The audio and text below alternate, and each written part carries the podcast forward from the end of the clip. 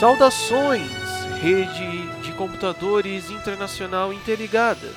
Estamos aqui reunidos para a premiação do podcast Inside the Field, o podcast que traz tudo o que você precisa saber sobre a NFL. Nessa noite estamos reunidos aqui eu, Lucas Braga, e o aniversariante do dia, senhor Bruno Braga. Muito boa noite, seja bem-vindo. Boa noite, senhor apresentador. Boa noite a todos os convidados dessa bela festa, bela cerimônia. Estamos aqui todos, todos presentes, todos muito bem vestidos, muito bem alimentados. Segura um pouco a bebedeira, que daqui a pouco é aquela festa liberada, bonita. Mas, né, vamos manter a, a formalidade para essas, essa entrega de prêmios que tem tudo para ser deveras interessante. Deveras interessante foi a melhor parte. Senhor querido ouvinte que está acompanhando essa bela festa de premiação aqui, a estatueta Inside the Field de premiações de melhores do ano da NFL, não se esqueça de nos seguir em todas as mídias sociais, principalmente no Spotify porque isso ajuda bastante a gente, mas também nos siga lá no Instagram. É sempre procurando por Inside the Field ou Inside the Field Podcast. Você achará o capacetinho preto e roça e acompanhará nós, nosso trabalho. E aí, todas as vezes que sair coisa nova, você receberá aí. Bruno, está muito difícil manter a compostura aqui e não sair gritando. Você está sentindo essa mesma emoção? É complicado, né? Que com tantas, com tantas celebridades, tantos trabalhos, é, como posso dizer, merecedores de, de, algum prêmio, né? Que são, acabam sendo poucas, poucas categorias para toda uma, uma amplitude de profissionais, não é mesmo? E eu estou meramente ofuscado aqui pelo cabelo do Russell Wilson, que está sentado aqui à nossa esquerda na primeira fila, né? Então vamos começar logo essa bagaça. Que primeiramente, galera, a gente vai comentar as premiações oficiais da NFL. A gente vai falar as premiações e vamos debater aí os, os premiados e depois a gente já vai falando mais ou menos quem a gente, a nossa opinião particular sobre quem a gente achava que deveria ganhar o prêmio ou se a gente concorda, não é mesmo? Então, assim, vocês que acompanham já a NFL há muito tempo, é, antes do Super Bowl a gente tem as premiações né, de melhores jogadores e tal, a gente vai explicar também aqui. E para você que não acompanha, é exatamente isso. Antes do Super Bowl, a NFL premia os melhores jogadores, as posições e tal. Então a gente vai explicando aqui e depois vai ser a parte mais aguardada desse podcast que a gente está falando desde a semana passada, que serão os prêmios Inside the Field, que são os prêmios que eu e o Bruno criamos aqui, que deveras, que nem o Bruno usou, é muito melhor do que os prêmios da NFL por si só. Começando, temos Comeback Player of the Year, o prêmio dado a melhor volta de jogador, né? Então, esse é um prêmio até um pouco aberto, né, Bruno? É de certa forma, até um pouco interpretativo, porque muitas vezes ele premia algum jogador que se machucou e voltou a jogar muito bem. Tanto que o ano passado foi merecidamente vencido pelo, pelo Andrew Luck, ex-quarterback do Indianapolis Colts. Mas algumas vezes acontece como aconteceu este ano, que é um jogador, o ganhador desse prêmio foi um jogador que ele não estava parado, ele se manteve na ativa durante esses últimos, dessas últimas temporadas, mas foi ali uma, uma troca, digamos assim, né? O cara vindo de Miami, ficou no banco de reservas e no meio da temporada assume a titularidade e leva o seu time até as finais de conferência. Estamos falando de Ryan Tannehill, quarterback do Tennessee Titans. Indiscutível, né? Tanto que eu e o Bruno iria, também concordamos que ele merece esse prêmio, não é mesmo? Exato, assim, em relação a tantos outros prêmios, né, dos prêmios oficiais que vamos ficar bastando depois, em que acabam sendo uma, uma, como pode dizer, a questão que pesa bastante para a decisão de um prêmio é muito dividido tanto entre estatísticas e narrativa, né? Você sempre tem que, geralmente quem acaba levando é o que consegue é, ter as duas questões muito, muito equivalentes. Mas a questão de Comeback Player of the Year é pura, não puramente narrativa, mas é talvez é que acaba se sobressaindo muito mais a questão da narrativa. E nesse caso, assim como foi o Andrew Luck na temporada retrasada, no caso, né?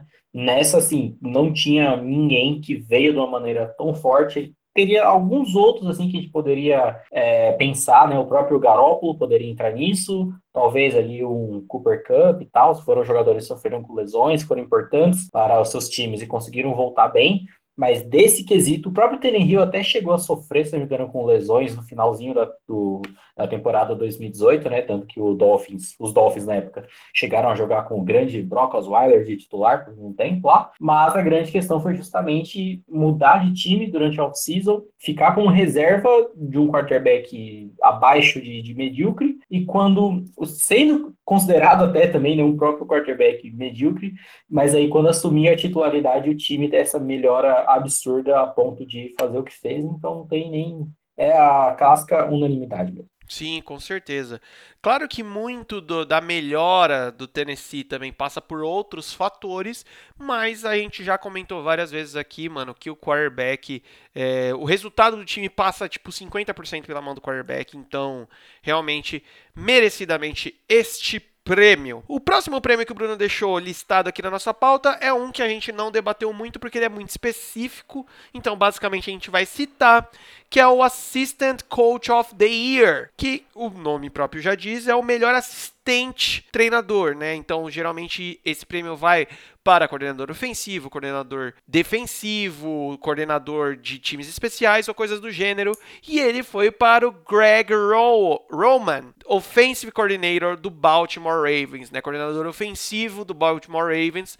E assim, né? Também basicamente indiscutível, porque o coordenador ofensivo é o cara que basicamente cria o playbook dos times, o playbook ofensivo, óbvio, junto com o head coach. E aí a gente pode falar muito bem de um playbook que foi o playbook do Baltimore, né? Acho que, assim como eu falei agora que o prêmio de comeback player acaba sobressaindo muito mais a narrativa, esse de técnico assistente em específico, acho que é uma questão muito técnica até. Então, por isso que eu, pelo menos, não, não fiz questão de nós colocarmos os nossos próprios votos, porque entraria em muitas questões que talvez a gente não tenha nem conhecimento o suficiente para poder opinar. Óbvio que também teriam outros, outros profissionais das comissões técnicas que poderiam ter tido aí, como por exemplo o Robert Saleh, coordenador defensivo dos 49ers, que foi, fez um trabalho absurdo e que teve um hype ao redor dele com, com razão. O próprio Eric Bieniemy, coordenador ofensivo dos Chiefs, né, que eu falei bastante em toda a melhora que ele teve no, principalmente no, nos playoffs, até no Super Bowl, ou o próprio Steve Spagnuolo, né, o coordenador defensivo dos Chiefs, que também foi um grande responsável por essa melhora da defesa.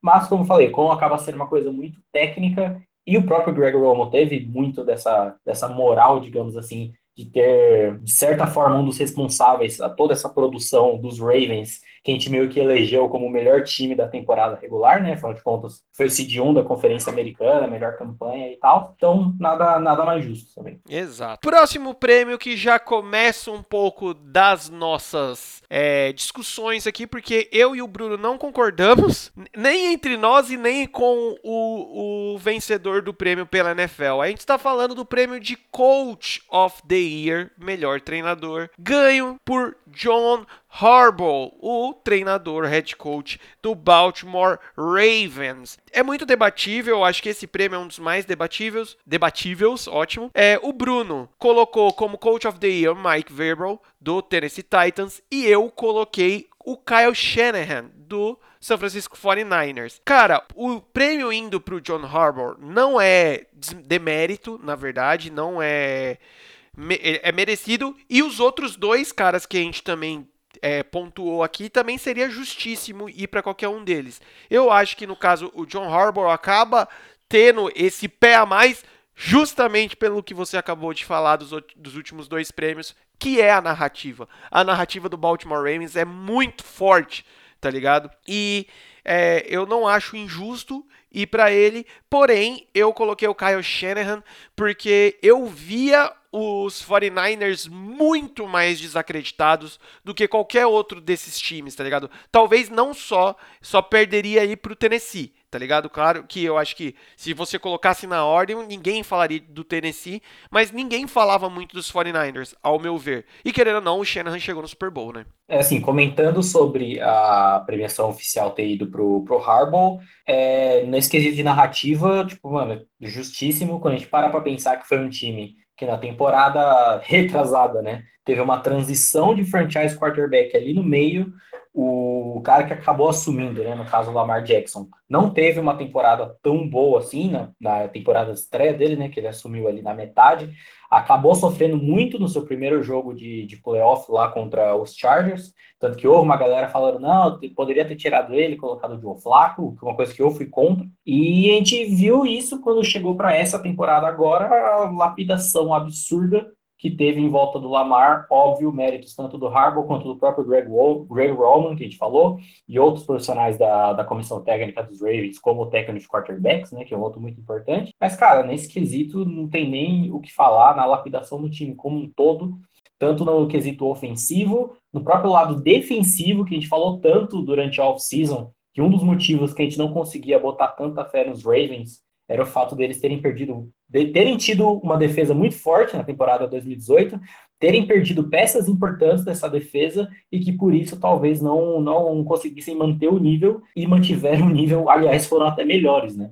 Então, é, eu acho justíssimo essa vitória do Harbaugh. A minha escolha acabou indo por, por Vrabel por motivos que eu falei, acho que várias vezes, né, ao longo da temporada, mais especificamente na reta final ali dos playoffs, é que muito dessa melhora do time, como o Lucas falou na questão do comeback player of the year do Hill, é, a melhora dos Titans como um todo não foi simplesmente pela troca de quarterbacks, a maneira que o Vrabel era capaz de ajustar o time durante é, os jogos, principalmente ali entre um half e outro, foi extremamente importante. Foi um técnico ousado em momentos cruciais, né? Como a gente viu lá tomando aquelas faltas na hora de chutar o punch para comer relógio e fazer isso contra os Patriots, né? Contra o Bill Belichick. E a questão da ousadia maior ainda se bobear, que é justamente a questão de você trocar de quarterback titular no meio da temporada. E assim, ah, mas o Marcos Mariota é horrível. Ok, o Mariota é horrível. Mas quantos times com quarterbacks horríveis fica bancando o cara horrível durante a temporada inteira e não tem ninguém para chegar e falar, galera, vamos mudar alguma coisa aí, né, que não tá dando? Vamos tentar, né, cara? Vamos tentar. Se tá ruim, velho, vamos tentar. Pior não vai ficar, tá ligado? Exato. E eu acho que a questão da ousadia, além do play call durante os jogos, né, tanto ofensivo quanto defensivo, também é muito importante. Essa questão de você mudar o quarterback no meio, bancar um cara que vinha muito desacreditado, é, afinal de contas, se a gente parar pensar numa mentalidade de off-season, o Mariota e Tannehill, Tannehill não é tão ruim quanto o Mariota, mas também não é uma puta melhora, né, você parar pra pensar assim, mas a maneira que o time em campo foi uma parada muito cabulosa, e ainda o resultado que o time teve nos playoffs, né, ter chegado à final de conferência e ter dado um trabalho para o que foi o campeão, acho que acaba, pelo menos na minha visão, acabou é, pesando bastante na escolha, mas assim, o, o que acabou sendo o vitorioso, a, tanto a minha escolha quanto a escolha do Lucas, é aquela coisa, são três ali que tá, tá de boa. Sim, com certeza. Agora, dando sequência, entramos a, aos prêmios dos rookies, os novatos do ano, né? Os jogadores que estão em sua primeira, seu primeiro ano, na verdade, jogando profissionalmente na NFL, começando por Defensive Rookie of the Year, ou seja, o defensor novato do ano e também unânime entre nós e basicamente unânime no prêmio também. Nick Bosa, Ed do San Francisco 49ers, é um cara que em seu primeiro ano de, de, de, jogador profissional, já assumiu um protagonismo gigantesco dentro dos 49ers, é, já é um ídolo dentro desse time, dessa nova geração dos Niners. E, tipo assim, as atuações que ele teve esse ano, eu acho que foi um. De quase todos esses prêmios aqui foi um dos prêmios mais fáceis de ser entregue, tá ligado? Mais indiscutível. Tanto que eu e o Bruno também concordamos sem, sem pestanejar sobre esse menininho aí, né? É aquela questão, porque duas coisas, aliás, que, por exemplo, pensando num time, num começo de temporada, né? Você vai enfrentar aí os 49ers, sei lá, nas primeiras semanas, é aquela coisa, ok, você já tem outros jogadores dentro dessa defesa, pelo menos no caso da linha defensiva, são absurdamente bons, como o caso do DeForest Buckner, por exemplo. Então você já meio que monta de um jeito para minimizar, tentar parar o máximo que você conseguir, limitar, aliás, né, do jogo dele. E aí do nada brota, entre aspas, né, considerando que é um rookie, um jogador na ponta dessa linha fazendo um trabalho absurdo. E aí você começa a ponderar, tipo, quem eu vou ter que parar, quem eu vou tentar limitar, porque basicamente de qualquer um dos lados que você tentar reforçar, você vai estar tá deixando o outro aberto e aí você vai acabar se fudendo de alguma maneira, que foi uma das grandes forças, principalmente dessa linha defensiva dos 49ers, né? Era uma pressão, era uma pressão que conseguia ser exercida de tudo que é lado, muito por conta dessa complexidade e, cara, para um rookie, isso é uma parada inacreditável, e a questão principal, acho que aqui é, a gente falou bastante durante o pós-draft, aliás, né, que a classe de 2019 era uma classe muito defensiva, e isso se provou né, durante essa, essa temporada, porque a gente teve vários é, calouros defensivos que jogaram muito bem. Teve vários. Teve o Ed Oliver nos Bills, o Brian Burns nos Panthers, o Josh Allen nos Jaguars, o Devin Bush nos Steelers, todos eles jogaram muito bem. Mas uma coisa que acontecia, pegando o caso do, do Bush, né, que eu acabei estudando muito como calouro e acabou vendo bastante os jogos, é que mesmo ele tendo ido muito bem, quando você pega a tape dele e vê os problemas, você vê esses problemas ainda refletidos no campo, saca? Eles foram muito bem, mas ainda assim tinha ali algum, alguns problemas. O Bolsa era o único que, tipo, parecia que ele já vinha totalmente pronto, então essa questão de ser um speed rusher, conseguia mesclar, aliás, tanto a velocidade quanto força, e que já vinha bem mais lapidado, não parecendo tanto um rookie, né?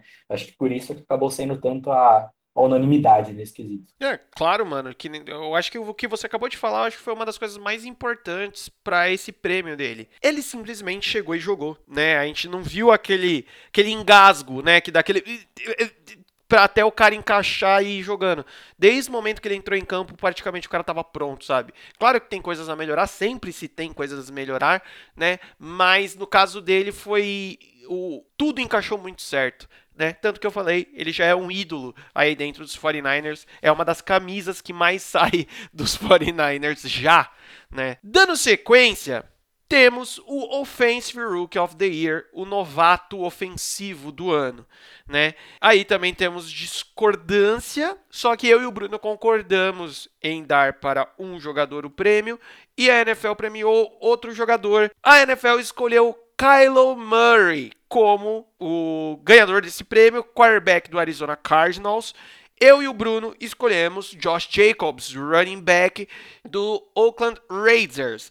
Assim, o que eu acabei de falar sobre o Nick Bosa aconteceu com Kyle Murray. Ele foi um cara que ele teve esses engasgos no começo da temporada, demorou um pouco para se encaixar e se firmar mesmo como quarterback. Tipo, em, lá em Arizona não se pensou em colocar o cara no banco, tá? Não foi uma engasgada tão feia a esse ponto, mas é um cara que demorou um pouquinho para encaixar, para se soltar mais. Porém, a gente viu aí no final da temporada um cara também líder ali do time, já a galera confiando nele, se matando por ele junto, e tem um futuro mega amplo aí pela frente, né?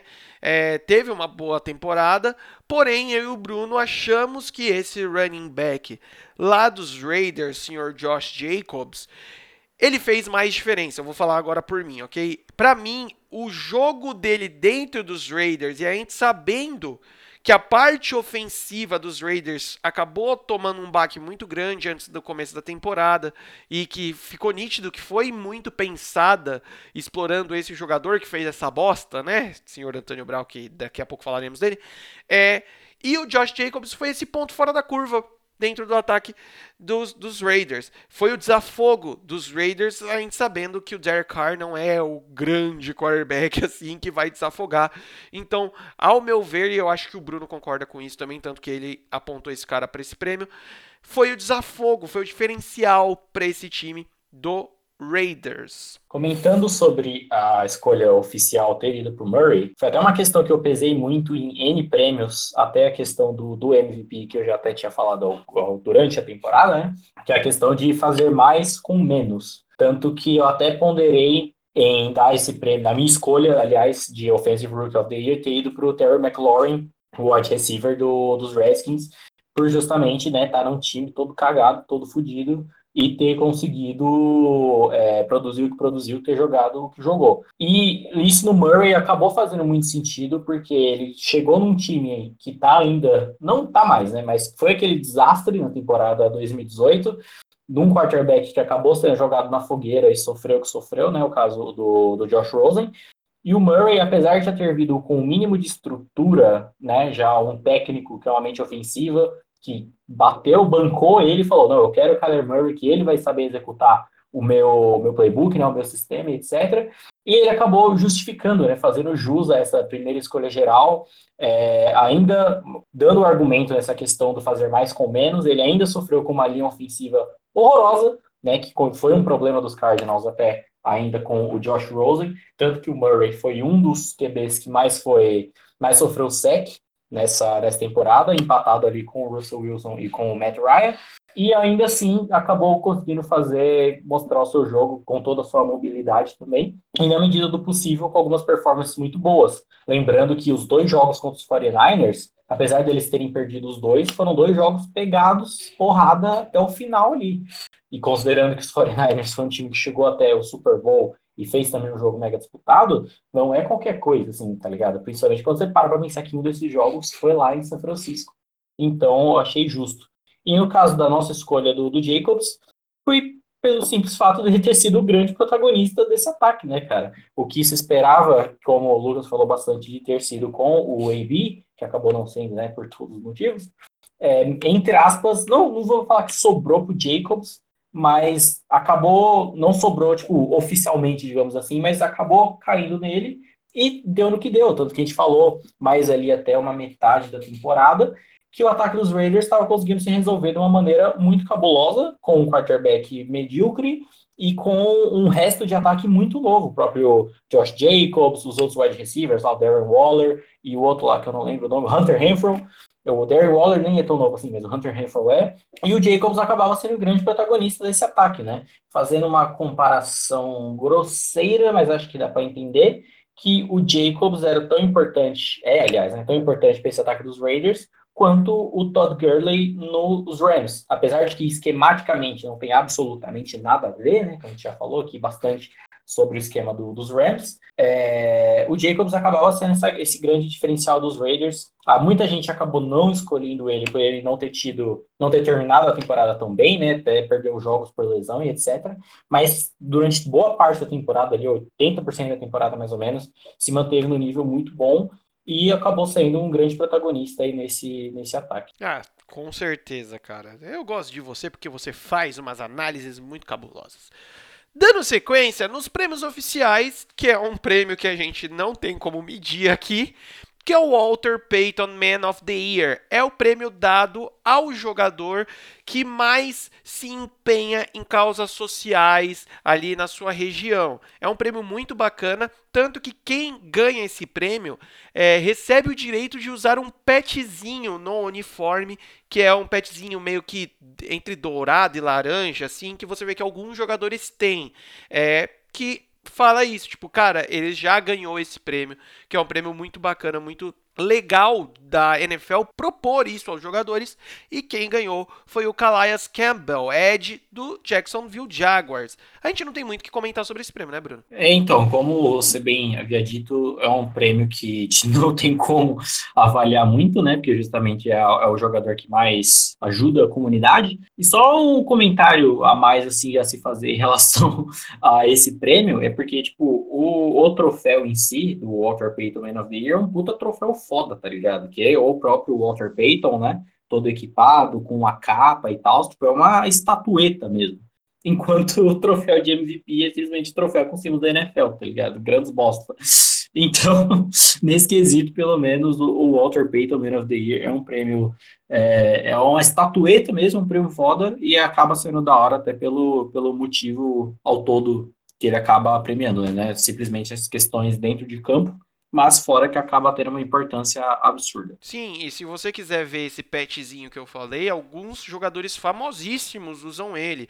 Drew Brees usa, o JJ Watt usa, o até agora, né, que acabou de se aposentar, o Eli Manning usava também. Então, repara isso que é uma parada legal. Agora vamos para os três ou até quatro prêmios mais importantes e mais disputados e mais comentados da NFL, que são os prêmios principais, digamos assim, começando por Defensive Player of the Year, ou seja, o melhor jogador defensivo do ano. Também tivemos uma leve discordância aqui. A NFL elegeu como melhor jogador defensivo do ano Stephon Gilmore, quarterback do New England Patriots. Eu também coloquei como Stephon Gilmore e o Bruno apontou o TJ Watt, Ed lá do Pittsburgh Steelers. É, eu já vou falar aqui sobre o meu caso, o Bruno daqui a pouco fala sobre o dele. Stephon Gilmore, cara, ele foi absoluto como cornerback até pelo menos a semana 10 ali da semana regular dos jogos regulares da NFL. Depois ele teve uma leve queda é, lá nos playoffs, foi colocado no bolso, mas eu acho que os prêmios aqui eles têm que levar em consideração o ano completo, tá ligado? Então, assim, no, no ano completo dos 15, 16, 17 jogos que o cara acabou fazendo, ele foi absoluto em 11, por exemplo.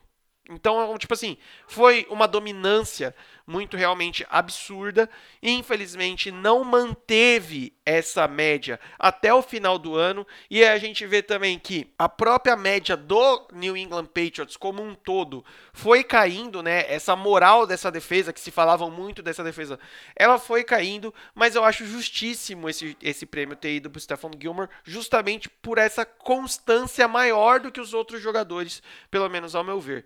Bruno, discorra aí sobre TJ Watt. É assim, é justamente muito por essa questão mesmo que você falou, da questão da, da constância, porque, cara, enquanto, tipo, eu concordo muito dessa questão do, do Gilmore, tanto que eu falei muito dele durante a temporada praticamente inteira, mas como você bem falou, a reta final ali teve umas derrapadas, principalmente no jogo contra os Dolphins, né, velho, que a gente falou tanto que aquilo ali foi levemente vergonhoso, tá ligado? No nível que foi em relação às disputas dele com, contra o Devante Parker, do jeito que acabou sendo. E o TJ Watt, para mim, pode falar que clubismo, caguei, foda-se, foi muito dessa questão da constância de ser ter sido obsoleto, digamos assim, em todos os jogos, principalmente contra, contra times muito fortes, aliás, contra linhas ofensivas muito fortes, como foi o caso do, dos Colts, onde ele teve jogos absurdos com um sec e meio, conseguindo pressões mais, passando das cinco, se não me engano,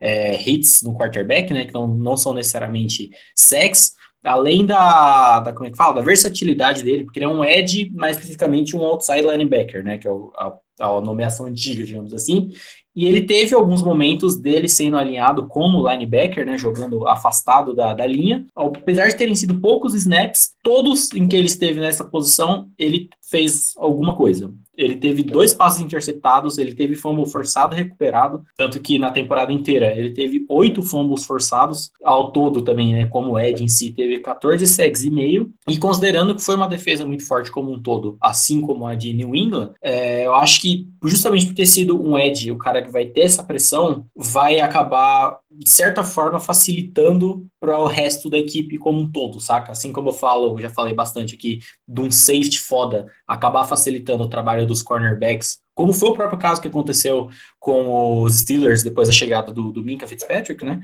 Ao meu ver, o TJ Watt foi constante de uma maneira absurda e praticamente um protagonista nessa defesa de, de Pittsburgh. E fica a, a indignação de um certo perfil de, de, de um time, tor, perfil brasileiro, torcedor de um time X aí, que reclamou que, no caso, o jogador do time dele acabou não tendo tanta moral em relação à votação, apesar de ter sido um jogador, sim, durante a temporada, mas fez afirmações estapafurdes no qual o TJ Watt ganhou voto costas do irmão. Deus, o que é isso, cara? Mano, assim, o, o que que o nome do, do irmão influencia, tá ligado? Simplesmente birra. Se for assim, o Nick Bolsa só ganhou por causa do Joey Bolsa também, tá ligado? Se é pra falar de irmão, vamos falar de irmão também. Não, e se for assim, cadê o, o Bolsa do meio lá? Aquele que serve cafezinho no, em outro time aí. Mano, não é por nome não, cara. É por o que o cara faz em campo, viado. Tipo, eu concordei, você, torcedor desse time X, que o, o jogador do seu time aí, da defesa, foi muito injustiçado, porque ele teve uma temporada absurda, Sim, você sabe que é você, você sabe que eu estou falando de você. Mas não precisa, não é pra tanto, né? Não se dá esse ridículo porque, porque é feio. Não, é, é, é bobo, né? Na verdade é bobo.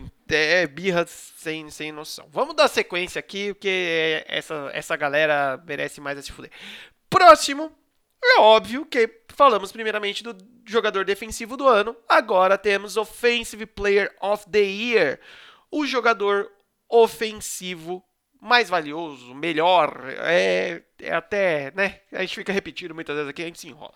Também tivemos discordância aqui entre eu e o Bruno concordamos e a NFL premiou outro jogador. Esse prêmio oficialmente foi para Michael Thomas, wide receiver de New Orleans Saints que realmente teve um ano de quebra de recordes, um ano de dominância de novo na posição, de referência novamente na posição, e merecido, com certeza esse prêmio. Porém, eu e o Bruno, aí começa a levantar a polêmica do caralho, né, mano? Esses dois últimos prêmios, o que a gente colocou aqui, vai levantar uma polêmica do caralho. Porque eu e o Bruno apontamos como jogador ofensivo do ano Lamar Jackson, quarterback do Baltimore Ravens. Já vou falar o meu lado, o Bruno fala do lado dele depois. Por que o Lamar Jackson? Porque realmente ele foi dominante como jogador ofensivo, tá ligado? Se for comparar, por exemplo, entre o Lamar e o Michael Thomas, eu acho que o Michael Thomas, o Michael Thomas não, o Lamar ele foi mais abrangente. O Michael Thomas ele realmente é um puta wide receiver.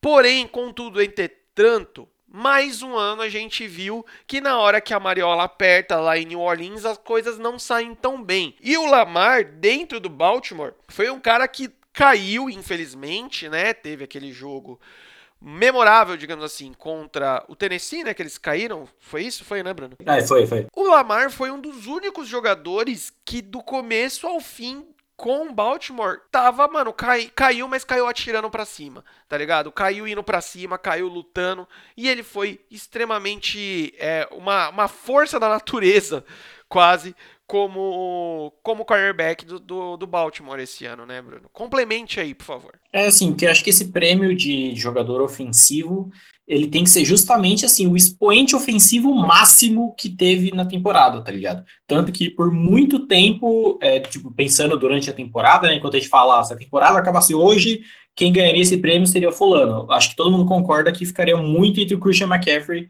pelo que ele estava fazendo e basicamente carregando um ataque nas costas do jeito que ele estava fazendo, né?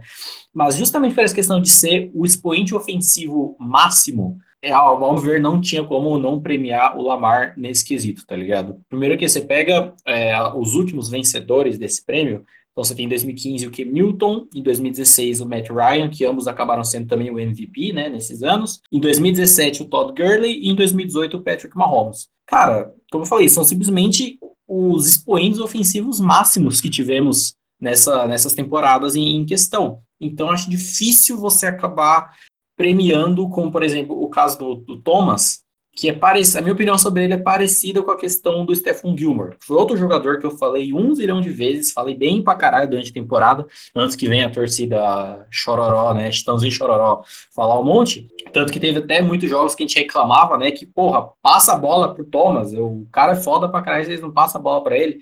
Mas a gente tem muito uma questão de contexto. Primeiro, porque o Thomas teve essa, toda essa questão de quebrar todos os recordes possíveis e imagináveis, esse caralho mas ele acabava sendo uma opção de, como posso dizer, não de referência, mas essa válvula de escape de uma maneira até meio que tão simples que acaba ficando um pouco feia. Então a gente viu uma questão que eu comentei durante a temporada inteira, do Brees soltando a bola muito rápido, tipo, muito, muito, muito rápido, que foi basicamente o que fudeu muito eles no wildcard contra os Vikings, né? Os Vikings conseguiam exercer uma pressão muito boa, secundária marcando muito bem, e aí dificultava muito essa soltada de bola mais rápida. E o Michael Thomas acabava fazendo basicamente em slant, tá ligado? Tanto que acho que ao final da temporada eu vi algum site desse de analytics mostrando tipo o desenho das rotas geral do Thomas, né, da, da maioria das rotas que ele fez, e eram todas rotas muito curtas.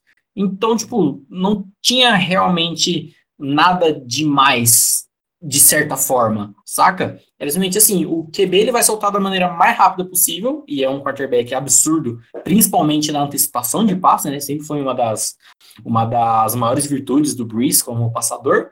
E aí você vai acabar fazendo uma rota qualquer, uma coisa muito simples, como uma, uma slant, até uma quick slant às vezes, e é quase impossível você não acabar recebendo a bola, tá ligado? Então, assim, acho merecido sim, mas tinha até outros jogadores, além do Lamar, ao meu ver, que poderiam ter, ter, ganho nessa, nessa questão. Sim, que nem você levantou aí o próprio Christian McCaffrey, né, mano? Que foi absoluto no jogo corrido lá em Carolina, né, mano? Mas. Não só no jogo corrido. É, mano, o cara também só, só faltou lançar a bola para ele mesmo, né? Pique Mariota. Mas, enfim, chegamos, talvez, ao maior ponto da discórdia que a gente vai debater aqui, que é o Most Valuable Player, ou seja, o MVP, o jogador mais valioso da temporada, que eu e o Bruno também concordamos no prêmio, porém a NFL escolheu outro jogador. Oficialmente, quem recebeu o prêmio foi o Lamar Jackson, que acabamos de falar aqui. Temos que pontuar aqui que a votação foi unânime para ele. Não teve outro jogador votado como MVP no ano. Isso só tinha acontecido mais uma vez com um menininho chamado Thomas Eduardo, né? Outra vez menino, menino mais não, né? O tio, tio Brady ganhou isso. Lá em 2010. Então, assim, realmente foi uma parada muito absurda. Porém, contudo, entretanto, a gente não precisa falar do Lamar, a gente acabou de babar o ovo do Lamar aqui. Como fizemos a temporada inteira também. Como fizemos a temporada toda, é verdade. Porém, eu e o Bruno, nós visualizamos que o ganhador desse prêmio merecidamente seria Russell Wilson, quarterback do Seattle Seahawks. Porque o Bruno ele explicou isso, eu acho que lá no episódio falando da semana 12, 13, quando é, esse negócio do MVP vai começando cada vez pegando mais força, né? Que, meu, vejam a tradução do nome. Most, most valuable player. Jogador mais valioso. Ou seja, qual o jogador que faz mais diferença dentro daquele time? Saca? Então, assim, Basicamente, eu, eu creio que o, o argumento do Bruno seja muito parecido com o meu, que é simples.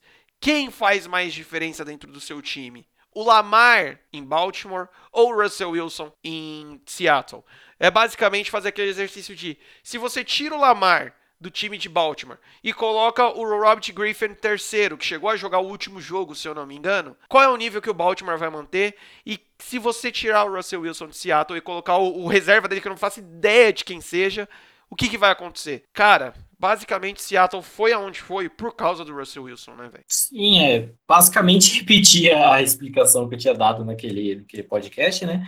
Que é reforçando muito essa questão do fazer mais com menos, que é um, uma narrativa que, pelo menos para mim, pessoalmente, é uma coisa que eu gosto sempre de, de pontuar, e acabar caindo muito nesse quesito, porque o Lamar Jackson, pelo amor de Deus, né, como já falamos, não querendo desmerecer, afinal de contas, é impossível fazer isso, mas ele performou o que ele performou, tendo uma linha ofensiva absurda e um esquema que maximizava praticamente todos, todas as suas virtudes de uma maneira que era praticamente impossível não dar certo de alguma maneira. É óbvio que isso é uma questão óbvia, que né, você vai montar um esquema para o quarterback, é, para as coisas que o quarterback faz melhor, né? isso é óbvio.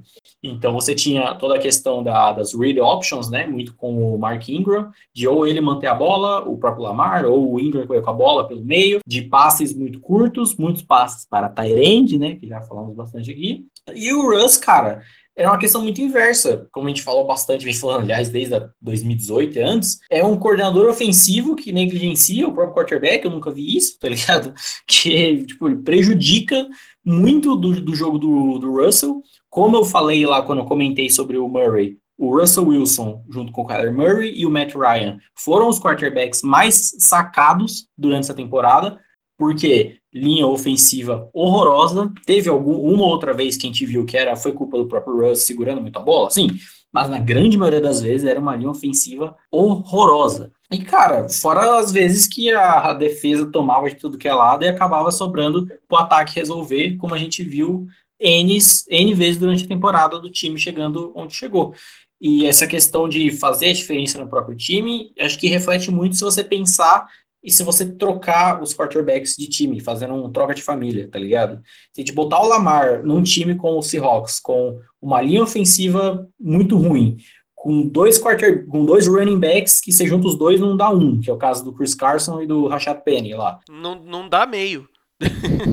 que com o quê? Dois recebedores, são dois recebedores muito bons, né, no caso o Tyler Lockett e o Metcalf, mas não tendo muito essa referência de rota curta com algum tight muito bom como teve em, em, Baltimore, muito provavelmente não daria no mesmo, saca? Então, essa questão de jogador mais valioso, que muita gente acaba interpretando errado, como eu falei, né? Do MVP ser do melhor jogador, não não não bate, porque muitas vezes foi a questão simplesmente do melhor jogador, tanto, sei lá, NFL, NBA, e acabar sendo para os mesmos jogadores quase que sempre. Né? Complemento que você acabou de falar, você fez todo o exercício de Lamar em Seattle. Agora pega o Russell Wilson e coloca exatamente nesse time de Baltimore. Aonde que essa porra ia parar? Mano, você tá maluco, velho. Seria um, um, nível muito absurdo. Muito acima tá ligado? E galera, é importante a gente pontuar aqui que justamente a gente fez esse episódio para ter esse debate pra gente dar as nossas opiniões. Não é que a gente tá cagando na cabeça dos caras que ganharam oficialmente pela NFL. Tanto que a gente tá falando que sim, foi merecido, porém se o poder fosse nosso, a gente simplesmente entregaria para outro jogador. Tanto que a gente reconhece todos esses caras aí. E nenhum dos prêmios foi tipo assim, mano, absurdo da onde que a NFL tirou esse cara, né? E para finalizar os prêmios oficiais da NFL, óbvio, vamos deixar claro, porque as premiações mais fodas de toda a temporada começarão logo, logo agora, logo menos. Tivemos o MVP do Super Bowl, senhor Patrick Mahomes, quarterback do Kansas City Chiefs. E assim, é debatível porque teriam outros jogadores aí mas também o Bruno bate muito nessa tecla. Eu acho que tem no computador dele uma tecla escrita narrativa, assim que o Bruno fica tec, tec, tec, tec, tec, tec, tec, porque acabou ajudando bastante o Mahomes. Jogou pra caralho nesse jogo e a narrativa junta com tudo e tal, que ele é um cara muito vibrante, é um cara muito líder do time né? E merecidamente, vamos falar assim, né, véio? É, esse acaba que né, a gente não tem tanto assim, ou tanto escorrer, porque a gente já falou muito no, no podcast passado, né? Como eu citei no próprio time do, dos Chiefs, teria alguns outros nomes, né? No caso da defesa, o Chris Jones, no ataque, talvez o Damian Williams, o Tyreek Hill, enfim. Mas, cara, Mahomes foi o cara decisivo fora a questão, né, justamente da, da, liderança, de manter o time no hype ali, mesmo quando estava perdendo, como começou a perder do jeito que estava, e apareceu quando tinha que aparecer, como eu falei já, né, convertendo terceiras descidas longas, correndo com a bola, etc. Então, nada, nada a dizer a mais. Exato. E agora, senhoras e senhores, por favor, tomem seus assentos. Iremos começar as premiações que realmente importam. Estamos prestes a anunciar os vencedores do prêmio Inside the Field temporada 2018-2019.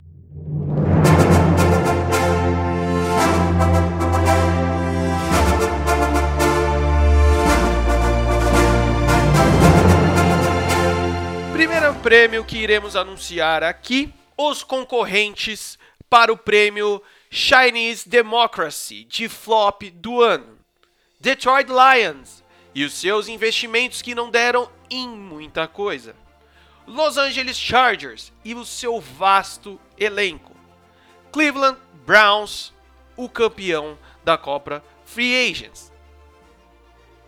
Deixa eu pegar o, o envelope aqui. Faça a surpresa quando você abrir o resultado, né? né? Faz aquela cara de espanto, assim, talvez. E o vencedor é Los Angeles Chargers e o seu vasto elenco. Parabéns, campeão do prêmio Chinese Democracy de flop do ano. Senhor Bruno Braga, discorra sobre isso. O Los Angeles Chargers, praticamente a nova geração belga, né, da, da Copa do Mundo, com todo o seu, todo o seu talento. E, cara, o, o hype que nós tínhamos, que era totalmente justificável, eu vi muita gente depois no, no Twitter falando, nossa, esses analistas que botam os charges, blá, cara, tinha motivo, tá ligado? Não era tirado do, do orifício anal a opinião sobre os Chargers. Deixa eu pontuar, esses caras que estão falando aí de, ah, esses caras que falavam dos Chargers, é tudo engenheiro de obra pronta, porque falar agora que acabou a temporada, é que ah, a temporada acabou, eles foram bosta, vocês são malucos de falar isso, é porque é a galera que não acompanhou também a temporada passada, talvez, né? É, principalmente na off-season, quando a gente pensava na questão do que o elenco tinha e na provável queda de rendimento ainda do Mahomes, que a gente colocou o Chargers vencendo a divisão, eu botei até em final de conferência, mas enfim. E, cara, é assim, por mais que os outros concorrentes também vieram, vieram fortes aí, né? O Lions, que a gente acabou hypando tanto, tanto quanto em free quanto o draft, meio que não deu em nada por N motivos. E os Browns, que a gente já, já falou tanto também. Inclusive, deixar o, a nossa homenagem ao mascote dos Browns, né? Aquele cachorrinho lá, que eu não lembro o nome, que acabou falecendo. Grande mascote. Alguma coisa de bom os Browns têm, pelo menos. E, cara, não tem nem o que falar, né? O Browns também foi outro time altamente hypado pelo quesito elenco. Muito por free agency, até o próprio draft também. E, né, vimos no que deu. Detroit Lions, só para complementar, Detroit Lions, a gente pode chamar ela de morena, porque realmente, né, nos, nos iludiu demais. E o foda, mano, é que o Detroit, eu acho que um dos, dos casos aí é que teve o nosso hype, tava jogando bem, mas jogava como sempre, perdia como nunca, né? Os Chargers, com toda. Não, ao contrário, na real, né? Jogava como nunca e perdia como sempre. Tá no mesmo. Os Chargers, merecidamente campeão desse prêmio, por tudo que né, deu aí. Estamos entregando o prêmio aqui para o Felipe Rivers, que oficialmente está recebendo seu último prêmio como jogador dos Chargers, né? Valeu, muito obrigado, cara. Algum, pelo menos, né? Né? E o Browns, mano, é, digamos que a piada pronta deste ano, né? Vamos para o próximo prêmio. E esses são os indicados para o prêmio Hugh Jackson de pior técnico. Adam Gaze, brilhantemente ofensiva New York Jets. Jason Garrett, batedor de palma oficial, ex-Dallas Cowboys. Fred Kitchens, ex-Cleveland Browns. E o vencedor é. Segurem as palmas, segurem as palmas. Jason Garrett, batedor oficial de palma, ex-Dallas Cowboys. Meio que, né? Palmas! Palmas! Cê é louco, mano. Esse prêmio aqui foi quase o Joaquim Fênix, né, mano? Ganhando. é, cara, não tem. Assim, por mais, novamente, concorrentes fortíssimos ali, né? Uma, uma briga de peso. E só ter colocado três também foi tenso, né? Que podia ter entrado mais uns outros três, quatro aí fácil. Mas, assim, é a questão de enquanto eu uso para premiar jogadores bons a questão de fazer mais com menos, esse caso foi a questão de fazer menos com mais, né? Porque puta merda. Com muito, né? Porque assim, o Adam Gaze, apesar de ser horrível há muito tempo, você ainda tem essa questão, né? O Jets não é um time tão bom, o quarterback né, segunda, segunda temporada como titular, é, mesma divisão dos Patriots, sempre aquela coisa difícil, etc. Fred Kitchens similar aí também, né? O quarterback segundo ano, teve uma linha ofensiva muito ruim, é difícil ali. O, o próprio time não dando muito tempo para ele trabalhar como head coach também, né, velho? É, exato. Tá, de certa forma, meio que tacando ele numa mini fogueira, considerando que ele era um coordenador dos running backs, aí virou técnico interino e head coach do nada, né? Então, não que ele não tenha feito um trabalho horrível, né? Já falamos bastante. Mas, cara, Jason Garrett, com o elenco que tem com tudo ali, investimento e os caralho a quatro ser esse time que sequer foi, que tava jogando essa divisão de merda e sequer foi para os playoffs, cara, é, é sem condições. Sem condições. E sabe o bagulho louco que eu tava, tava vendo essa semana? É que essa cagada grande que o Jason Garrett fez aí em Dallas tá fazendo, tá, tá dando um, um uma puta dor de cabeça pro time, porque muito jogador tá desacreditado do time. Então tem muito jogador querendo vazar dali. Independente do técnico novo que vai que chegou, tem muito jogador ali, mano, que tá querendo vazar. Então tem muito time que já tá em cima dos principais jogadores do Dallas pra tentar puxar. Então assim, a gente pode ver esse o resultado do trabalho de Jason Garrett ecoando ainda por muito tempo lá em Dallas, né, velho? Mas é, cara, você tendo jogadores, você tem pelo menos é, no caso do ataque, né? Tirando o, o Prescott, não que o Prescott seja ruim, longe disso, mas os skill players, você tem pelo menos quatro, de quatro a cinco jogadores que são absurdamente bons, tanto no ataque quanto na defesa. Plenamente, plenamente. E, cara, é sem condições, velho. Não dá, não dá, não dá. E assim, mano, é, é, você tem que colocar, se colocar um pouco na cabeça do jogador também. Você tem noção da sua qualidade técnica, você tem noção da qualidade técnica dos seus companheiros e você tá tomando na cabeça e passando vergonha todo ano. Então, realmente, quando que quando junta esses caras, né, o Tico e Teco bate na cabeça dos caras, os caras falam: "Ah, mano, na boa, eu vou vazar daqui. Alguém vai chegar com uma proposta, algum time do mesmo nível para maior chegar com uma proposta para mim, eu vou embora, tá ligado? Então, podemos ecoar aí muito mais. Acho que até o nosso querido Prescott meio que vai acabar pagando um pato indiretamente aí, tá ligado? Eu também acho. Mas é aquele esquema também, né, mano? Ele tem, ele é um ótimo quarterback, então ele pode até acabar sendo aí indo para algum time melhor e se encaixar melhor, mas é isso aí. Próximo prêmio, e os indicados para o prêmio Jamarcus Russell de pior quarterback, Mitchell Trubisky, quarterback Chicago Bears. Baker Mayfield, o perigoso de Cleveland Browns. James Winston, perfeitamente equilibrado de Tampa Bay Buccaneers. E o vencedor é calma aí que teve um, uma bola caiu aqui na minha mão, eu fui acabei de fazer uma interceptação. o vencedor é James Winston, perfeitamente equilibrado de Tampa Bay Buccaneers. Olha isso, rapaz, velho. Cara. Não, Winston, é o outro envelope. Você tá pegando errado, cara. É o outro, calma aí. Como assim? Ele tava pegando o outro envelope, ele não sabe, ele não tem noção. Ah, tá. Ele tava pegando outro prêmio, tava pegando o prêmio da mão do, do, do Garrett ali agora. Errado, tudo errado. Cara, eu, eu, eu denominaria até outro nome aí, outro apelido pro James Winston. Eu colocaria ele como o Senhor Aleluia. Lembra quando você era da escola e, tipo, sobrava cinco balas na sua mão, você falava, vou fazer aleluia, caralho, jogava pra cima.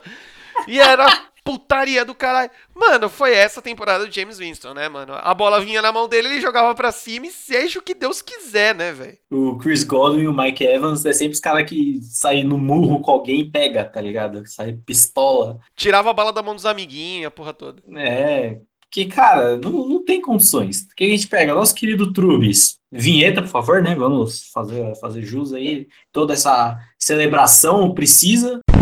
I believe in Trubisky. I believe in Trubisky. Eu acredito, eu acredito, eu acredito que ele consiga evoluir pelo menos o mínimo para manter uma certa constância. Constância. I believe in Trubisky. Todos em uníssono Aliás, eu tenho uma curiosidade em relação a essa. Não uma curiosidade, né? Um fato bacana em relação a essa vinheta. Porque quando o Lucas fez a vinheta e mandou no nosso grupo do, do Zap das internas, eu baixei, né? Ouvi, achei da hora e ficou lá como um MP3 no meu celular. Às vezes eu tô, tô ouvindo música no aleatório, aí eu tô ouvindo música e aí toca a vinheta. e aí passa pra próxima. Eu sempre deixo a vinheta tocando inteira, eu nunca pulo, que é maravilhosa. O Baker Mayfield a gente viu no que deu, né? Tipo, foi uma, também uma junção de fatores, tanto ele jogando muito mal, mas ele também, o resto também não ajudando muito. Outro cara que também sofreu muito com, com linha ofensiva.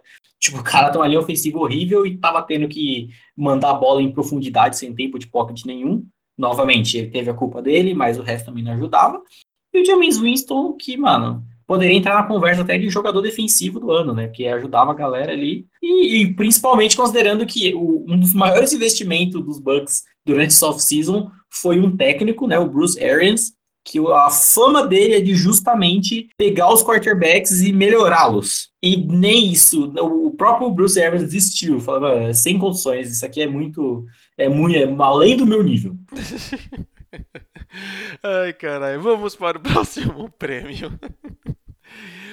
Ai, ai, deixa eu me recompor aqui, arrumar a gravata. E os indicados para o prêmio Belchior ano passado eu morri, mas esse ano não morro. De jogadores que não foram trocados durante a temporada. Não, que foram trocados, pô. Que foram trocados, cara. Oxe, ô, você tá maluco? Ô, ô, produção, por favor, arrume os textos aqui. Emmanuel Sanders, wide receivers dos Broncos para os 49ers. Mika Fitzpatrick, safety dos Dolphins para os Steelers.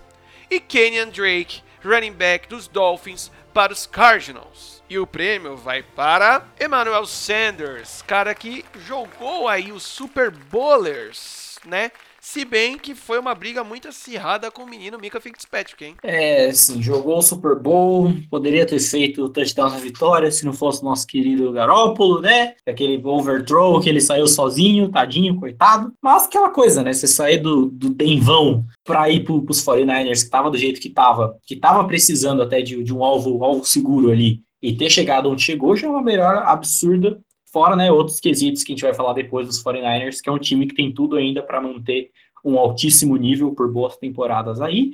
Mas, como você bem falou, o Minka, como falamos também durante a temporada inteira, teve o seu impacto absurdo e imediato nessa defesa. Boa parte da melhora dessa defesa se deve a ele, né? Novamente recitando o que eu já falei um zilhão de vezes, que um puta safety reflete uma boa performance para os cornerbacks e dá, dá no que dá, principalmente porque um dos vídeos do meu messias futebolístico, Brad Coleman, ele explica muito bem sobre a importância esquemática do, do Fitzpatrick nessa defesa, porque é justamente ser um homem de confiança na, no fundo do campo que o Tomlin não tinha desde o Polamalo, né? O Polamalo dispensa comentários, aliás, é um dos novos integrantes aí do, do Hall of Fame, o que é uma coisa muito importante, considerando que o Tomlin, ele é uma mente defensiva, por incrível que pareça, e a especialidade dele é justamente defensive backs, é secundária. Tanto que o primeiro Super Bowl que ele venceu foi como técnico de defensive backs dos Buccaneers.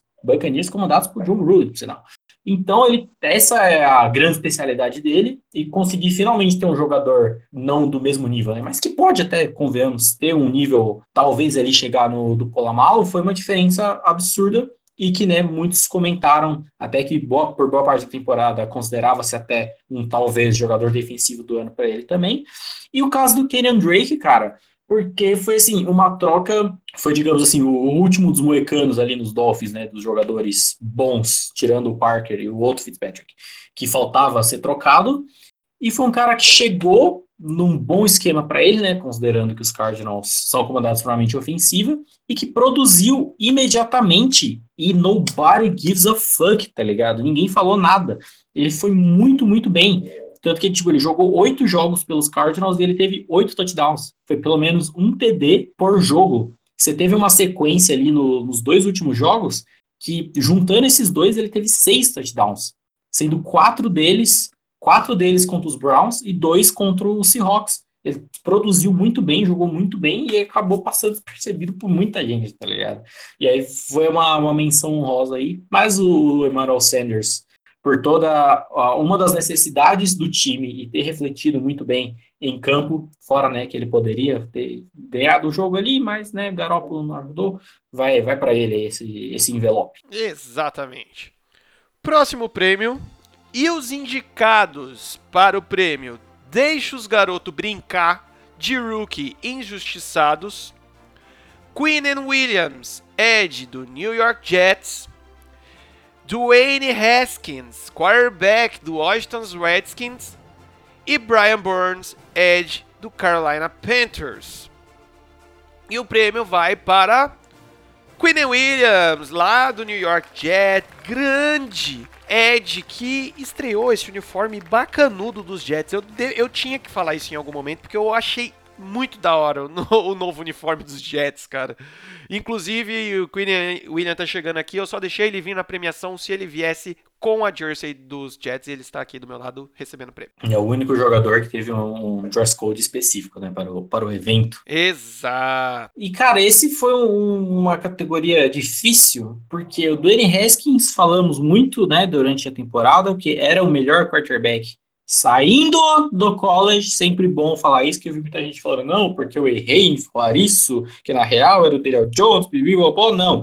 A análise desde o começo era que saindo do college, o Dwayne Haskins era o melhor quarterback. E isso se mantém. Ponto. É simples. Exato. E ele, como a gente viu, ele teve uma melhora ali na reta final da temporada, mas por muito tempo também estava dividido entre ele não performar tão bem e um time todo cagado em volta dele, time que nem técnico por sinal. É, fora que a questão, pelo que eu entendi da treta lá em Washington que se gerou depois, era porque o Jay Gruden não queria escolher o Dwayne Haskins na, na primeira rodada. E aí, quando seu head coach não quer escolher o cara e acaba tendo pressão externa da outra galera para conseguir pra escolher ou gastar a primeira rodada nele, aí vem aquela coisa de um cara não querer usar, o outro quer, e aí o Gruden acabou tacando ele lá de qualquer jeito em, em alguns jogos, né? Depois foi demitido e deu no que deu. O Brian Burns foi um cara que, até que eu citei lá quando eu tava falando dos rookies defensivos, foi um cara que jogou absurdos, assim, muito, muito, muito, e praticamente ninguém falou nada. Mano, 25 tackles, 7 sacks e meio, um fumble forçado e um recuperado.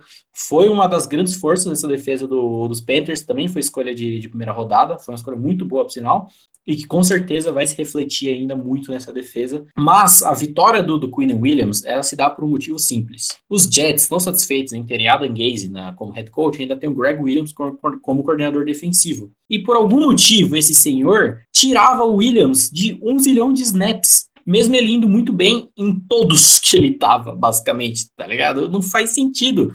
Tanto que a gente elogiou muito essa escolha do Williams. A gente até falava que ele era o melhor jogador overall dessa classe do draft, né? Saindo do, do college, que tinha um potencial absurdo, só que ele foi negligenciado de uma maneira inacreditável, tá ligado? Que meio que deu esse prêmio de graça para ele, saca? Sim, parecia o Vanderlei Luxemburgo no Santos quando não escalava o Neymar, menino Ney ainda, porque falava que ele, ele é o filhadinho de borboleta. E então é basicamente isso.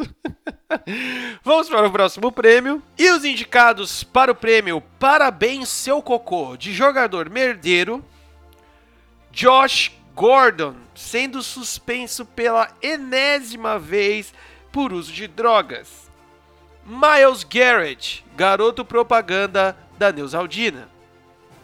E Antonio Brown, provavelmente que nomeará esse prêmio a partir do ano que vem. E o vencedor é Bruno, você acabou de falar que o Quinn Williams era o único que teve um dress code para vir à premiação. Na verdade, o ganhador desse prêmio aqui agora também teve o dress code, que era vir de camisa de forças, o campeão senhor Antônio Brown. Parabéns, seu cocô, por esse prêmio. E que maluco retardado retardado, não é mesmo, cara? Como foi bem falado aí na descrição, né? A partir da, da premiação do ano que vem será o prêmio Antônio Brown de jogador merdeiro, porque, cara, é inacreditável, tá ligado? Porque, assim, já chegou na, do jeito que tava as coisas mais recentemente, até eu, como torcedor dos Steelers, eu não conseguia nem ter raiva mais dele, é só dó, tá ligado, que eu sentia porque é sem condições. Por mais que assim, a última coisa que saiu, assim, a última da última, literalmente, que se não me engano foi num programa de rádio que ele se desculpou com os Steelers, se desculpou com o Big Ben e com. Eu lembro se foi com o dono dos Steelers ou com o general manager, né, o Kevin Colbert, e falou que um dos motivos que ele tinha ficado pistola é com o Juju, que logo depois da, do anúncio dele ter sido trocado para os Raiders, o Juju postou uma foto dele fazendo um touchdown contra os Raiders. Tipo, nada a ver com nada, né? Já tá correndo atrás do prejuízo depois de ter um monte de merda. Mas, cara, foi inacreditável, tá ligado? O, acho que o pior de tudo ainda, a gente não precisa descrever, né, o que, que ele fez, pelo amor de Deus, mas o pior de tudo foi que quando os indícios dessa treta ali, no final de 2018 até a off-season, era que tava caindo muito a culpa em cima do, do Big Ben e do Tomlin. No caso, assim, do Big Ben, é parte sim da culpa dele, porque não, não é flor que se cheire, convenhamos, né? Ser num programa de rádio toda semana para falar merda dos seus companheiros de equipe, é uma coisa muito boa de um líder de equipe, convenhamos, mas estava caindo muito nas costas do Mike Tomlin, de não saber, de ter perdido o controle do vestiário e etc. E a gente viu que no final das contas não era culpa dele, que na real ele foi tipo um gênio de ter conseguido manter esses caras Big Ben, Brown, Livion Bell, James Harrison, todo mundo junto ali fazendo um time forte, coeso. Tanto que, mano, boa, boa parte do, do sucesso, entre aspas, sucesso limitado que os Steelers tiveram durante essa temporada foi de justamente o Tomlin ter conseguido segurar todo mundo após é, a perda do, do quarterback por, por lesões, né? Isso fez uma diferença absurda e, cara, não tem nem o que falar, né? Por mais que também outros candidatos fortes ali, Miles Garrett, né? Sempre ali na, na, na capacetada. E o Josh Gordon, que também é inexplicável, tipo, de novo, novo de novo, velho. Lá vamos nós na mesma merda. Tanto que teve todo uma, uma, um drama na off-season passada, dele tentar voltar para os Patriots ou não. É o próprio Tom Brady foi um puta cara solista para ajudar o cara, né? De fazer toda uma reintegração, digamos assim, para o cara melhorar e voltar. Então voltou jogando bem, por sinal.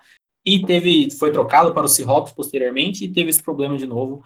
E é, cara, inexplicável, considerando a milionésima vez que foi mas não tem nem como tirar esse prêmio do, do Antônio Brown. Né? Não, não tem como, velho. E assim, o Antônio Brown, velho, ele é a o exemplo de o que basicamente a gente não pode afirmar com certeza só depois que ele falecer, infelizmente, mas ele é um exemplo a, a, aos nossos olhos aí do que a conclusão concussão pode fazer, né, cara?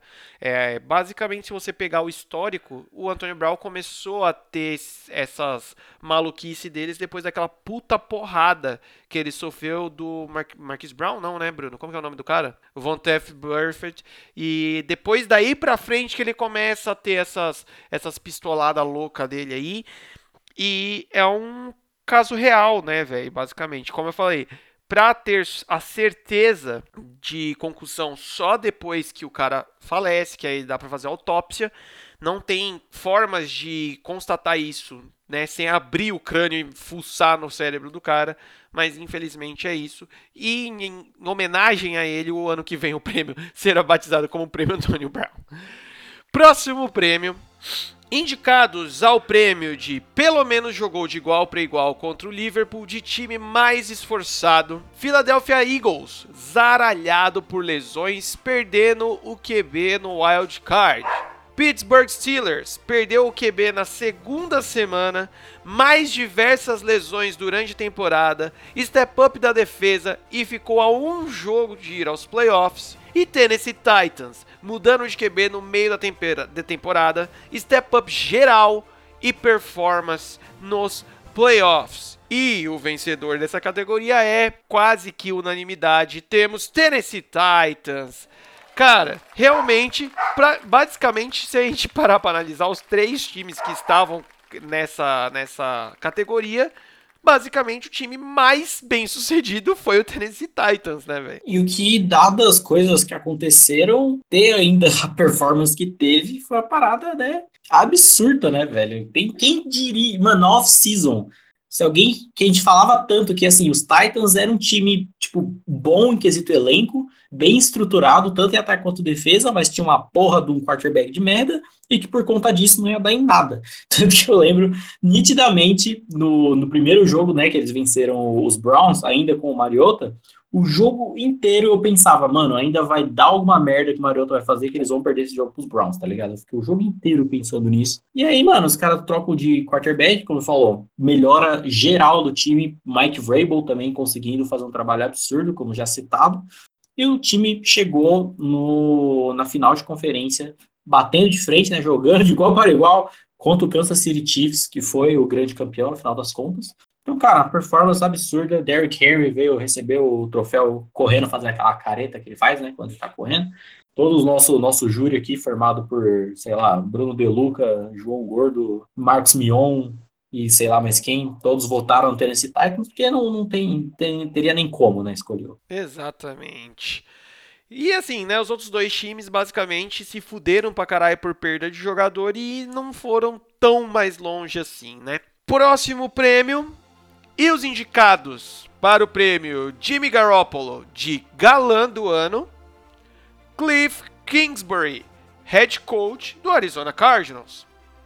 Cooper Cup, wide receiver do Los Angeles Rams, e Gardner Mitchell, quarterback Jacksonville Jaguars. E o prêmio para embelezar aqui esse palco, Gardner Mitchell e o seu grandíssimo, esplendoroso Picote está aqui ao meu lado, o rapaz é cheiroso também, hein? Ah, é, para anunciar esse prêmio, os alto-falantes tocando a bela música Lindo, Tesão, Bonito, Interceptação, né? Para anunciar nosso querido Jimmy Garoppolo. Mas, cara, também é um prêmio complicado ali, né? Fortíssimos candidatos. que o, o Kingsbury chegou sua primeira temporada no NFL para comandar um time já mostrando a que veio. Lembrando também que o Kingsbury treinou o Patrick Mahomes na vida dele, então é um cara de, de respeito. Tanto que até acho que foi no podcast de divisão, né? Que eu tinha perguntado para você se já tinha visto a cara do Kingsbury, você falou que não. Aí você olhou na hora e falei, olha, é um cara, é um, um, jovem másculo. Eu não duvido que boa parte da boa performance dos Cardinals tenha vindo por conta disso. Porque deve, deve ser da hora, né? Se acordar todo dia para ir trabalhar, vendo um rosto desse, deve ser maravilhoso. Nosso menino Cooper Cup, que eu, eu respeito a instituição Cooper Cup, eu sou fã do Cooper Cup, defendo ele até a morte. Se você der um chute no saco dele, acerta a minha boca. Então foi. Também tava numa briga forte aí, rapaz, voltando de lesão, né? A gente viu como os Rams sentiu a falta dele ali no finalzinho da temporada. Mas, rapaz, louro, etc. Mas Garner Minshew, com todo o seu estilo, vindo do banco, draftado lá na vigésima rodada, seu bigode, sua faixa, liderando o Jacksonville Jaguars, teve, não teve para ninguém, basicamente. Qual a categoria não era simplesmente beleza, né? Que o galã não é simplesmente um cara bonito. Ele tem todo um, uma aura em volta dele. É. Tem um pacote, cara. Então, é, é, eu ia até falar isso, que o que fez a, o grande diferencial para o Mitchell ganhar esse, esse prêmio não foi ele só ser bonito, foi o estilo do cara, mano. Essa picoda fez toda a diferença na, no, nos votos aí, ele ganha com, com razão. E para finalizar aqui essa noite de gala, de entrega de prêmios, os indicados para o prêmio Obrigado por Nada, de contratação mais hypada que não deu em nada. Livion Bell, running back do New York Jets. Odell Beckham Jr., wide receiver do Cleveland Browns, e Nick Foles, quarterback do Jacksonville Jaguars. E o vencedor dessa categoria é Big Dick Nick Foles. Estamos aqui com o herói do Super Bowls 52, mas ganhador aqui do prêmio de Obrigado por Nada. Obrigado, Nick. Uma lesão, mas que também, quando voltou. Antes de ter ido, foi um cocô. Quando voltou, mais cocô ainda. Tenso, né? Esse caso é complicado porque, assim, no caso da, conta, do, da performance do Bell e do Odell, Bell e Odell, olha que da hora. Foram, assim, apesar de terem sido jogadores que não performaram nem produziram metade de suas capacidades, ainda tinha essa questão de não ter também um bom ambiente, uma boa estrutura ao seu redor, né? Livion Bell, uma coisa que eu falei muito em relação à produção do Bell seria a gente ver ele finalmente jogando com uma linha ofensiva não tão boa, que abriria para ele tudo para ele poder correr como faria dos Steelers, fora, né, comandado pelo Adam Gaze, simplesmente sem condições, não tem como. E o nosso querido Odell, que também foi basicamente a mesma coisa, né? O cara tava tendo que receber passes de um quarterback que tava jogando mal, não tinha tempo de pocket e tava tendo que lançar bola longa ainda, né? Os wide receivers fazendo rotas verticais, basicamente indo muito pro fundo do campo. Então era complicado. Novamente, esses jogadores foram muito abaixo do esperado, mas também não, o em volta também não ajudava tanto. E no caso do Nick Foles, foi exatamente o que você falou, velho. Por mais que a gente já tinha um pé atrás na contratação dele, né, lá desde a off-season que a gente falou, que os, os Jaguars pagaram uma nota nele e não investiram basicamente mais nada no quesito ataque, né? Não ia adiantar muita coisa. E, cara, quando teve uma lesão, acabou jogando pouquíssimos jogos durante a temporada, mas quando apareceu também não fez jus a absolutamente nada. Lembrando, né, que seu, seu poder especial é mais ali em playoff, quando o quarterback titular se machuca. Para quem lembra, dos Eagles no início da temporada 2018, como for, era a desgraça que era também, né?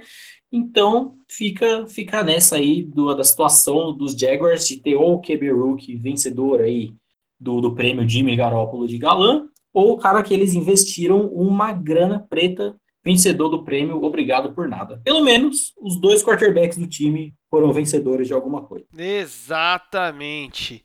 Então é isso, pessoas. Muito obrigado por terem participado dessa noite cerimoniosa e de festa e de premiações e de bebidas e tudo mais. Espero que vocês tenham gostado de todas as nossas premiações. Daqui será anualmente feito. É, a gente precisa manter aqui as nossas tradições. Obrigado, senhor Bruno Braga, por fazer toda essa curadoria e por toda a sua criatividade para nomear os prêmios. Complicado, né? Foi difícil, tal qual será essa festa agora, né? Pra gente cuidar das crianças do, dos, do Rivers. Marshall Lynch não sai do bolo lá, tá lá até agora, tá, tá foda. Juju tá preso no, no Fortnite, menino não sai do, do computer, mas. O Josh Gordon tá tendo umas atitudes meio estranhas aqui, conversando muito de ladinho com o pessoal, parece que tá distribuindo alguma coisa, mas ok. Tá com o olhinho meio fechado, assim, né? Tá, tá difícil aí, talvez vai colar lá no, no, no bolo com, com o Lynch também. Mas foi, foi isso, né? Foi uma temporada fantástica, maravilhosa. Ainda não, não encerramos por completo ali, né? Toda essa, essa cobertura da, da temporada, mas foi uma, uma, uma festa, aquela festa no final do ano, aquela festa da firma, que, tipo, vai acabar vai ter o recesso, tipo, aliás, a última semana de trabalho vai na sexta e nego faz a festa na quinta, tá ligado? Pra quebrar tudo. Na terça. E já estamos aqui, é, e já estamos aqui com a gravata na cabeça, estamos muito louco. E é isso, foi maravilhoso. Exatamente. Então é isso, galera. Muito obrigado por estar aqui conosco até este momento. Não se esqueça de nos seguir em tudo quanto é logar aí, principalmente no Spotify e no Instagram, e nos ajude compartilhando essa bagaça, porque esse episódio foi muito bom. Muito obrigado e adeus!